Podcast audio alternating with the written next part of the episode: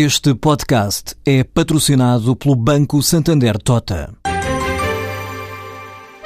Sabia que a França é o país que mais vinho importa de Portugal? E que os Estados Unidos são o maior importador de calçado do mundo? Ou quais as empresas que importam mais azeite português? Portal Santander Trade, encontra todas as respostas para internacionalizar a sua empresa, desde mercados a procedimentos, redes de contactos e ferramentas para dinamizar a sua atividade exportadora. Descubra mais em santandertrade.com. Santander Tota, um banco para as suas ideias. Uma equipa especial do Banco de Portugal, da CMVM e da consultora Deloitte avançou com uma auditoria forense às contas do Banco Espírito Santo. Hoje o BES regressou à negociação bolsista e afundou mais de 42%, uma sessão em que trocaram de mãos mais de 400 milhões de ações.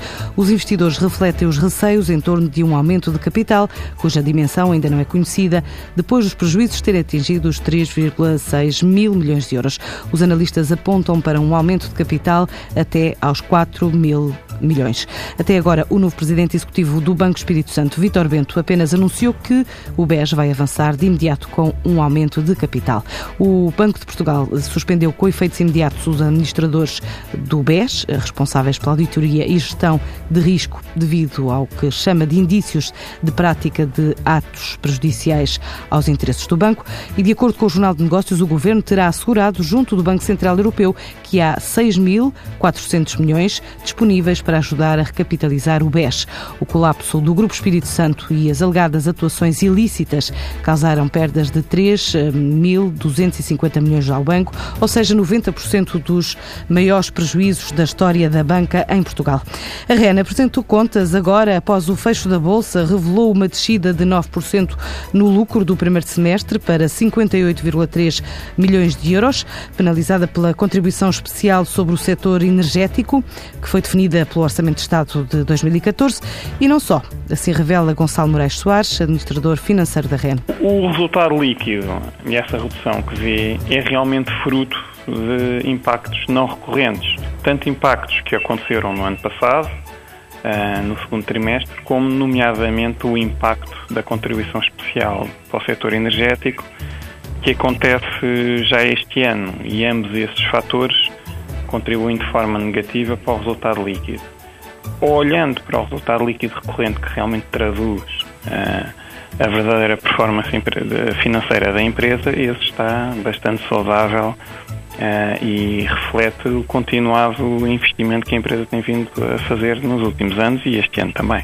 Ou seja, excluindo estes fatores extraordinários, o resultado líquido recorrente da REN cresceu quase 17% para 10,4 milhões, uh, suportado então pela melhoria de resultado financeiro, tendo a Moody's já revista em alta o rating da REN. Os resultados do primeiro semestre foram muito positivos e completamente dentro das nossas expectativas.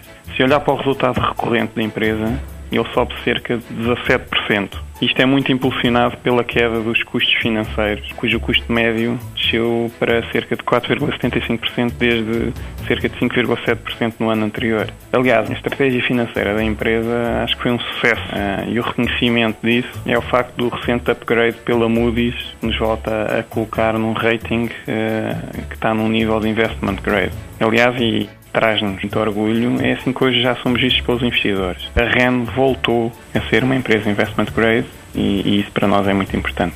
São números que permitem agora olhar para o futuro com algum otimismo. Hoje, o governo de Itália anunciou que os chineses da State Grid, acionistas da REN, vão comprar 35% da distribuidora de energia CDP RETI será um dos maiores investimentos chineses no país.